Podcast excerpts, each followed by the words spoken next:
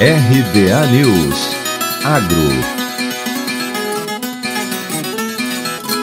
safra de laranja 2021-2022 do Cinturão Citrícola de São Paulo e Triângulo, Sudoeste Mineiro, principal região produtora de laranja do mundo, é estimada em 294,17 milhões de caixas de 40 quilos, de acordo com o um anúncio online feito pelo Fundecitrus.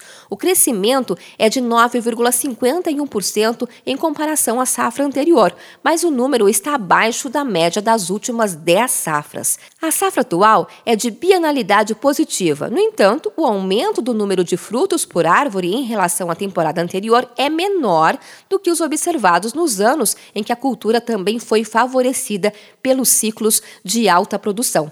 Nesta safra, o incremento é de 12,5%. Isso significa que as laranjeiras tiveram condições fisiológicas para gerar uma carga de frutos maior do que a do ciclo anterior, em virtude das reservas que foram poupadas com a baixa produção. Porém, as adversidades climáticas prejudicaram o volume produzido. Isso demonstra que a citricultura do estado de São Paulo e Triângulo Sudoeste Mineiro é altamente dependente dos fatores climáticos, uma vez que cerca de 70% da área é cultivada em sistema de sequeiro. De acordo com a SOMAR Meteorologia, o padrão de chuvas abaixo da média histórica não deve mudar nos próximos meses. Se essa previsão for confirmada, o período de maturação dos citros que inclui desenvolvimento e enchimento dos frutos, também será afetado. A produtividade média nessa temporada é estimada em 850 caixas por hectare e 1,77 caixas por árvore.